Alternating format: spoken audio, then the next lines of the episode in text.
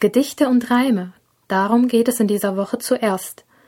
Eines der Gedichte wirst du in der nächsten Zeit auswendig lernen und eine Tonaufnahme an deine Betreuungslehrkraft schicken.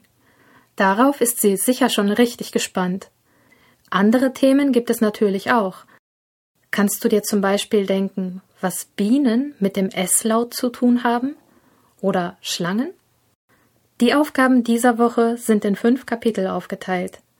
Das letzte Kapitel wirst du wieder als Test an deine Betreuungslehrkraft schicken.